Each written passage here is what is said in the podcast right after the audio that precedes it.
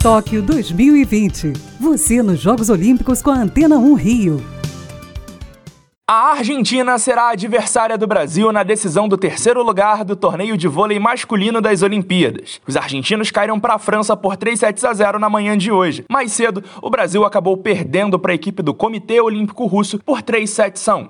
As duas equipes se enfrentam no sábado, às 1h30 da manhã. Já hoje, às 9h52 da noite, tem Isaquias Queiroz brigando por vaga nas quartas de final da canoagem de velocidade, na categoria C1 mil metros. Se avançar, o brasileiro volta para as águas de Tóquio na noite de amanhã. E para fechar o boletim, a gente volta com o vôlei, porque as meninas do Brasil enfrentam a Coreia do Sul amanhã às 9 da manhã por uma vaga nas semifinais da competição. Uma vitória mantém vivo o sonho do tricampeonato olímpico. É tempo de Olimpíada, é o boletim Tóquio 2020 na Antena 1 Rio.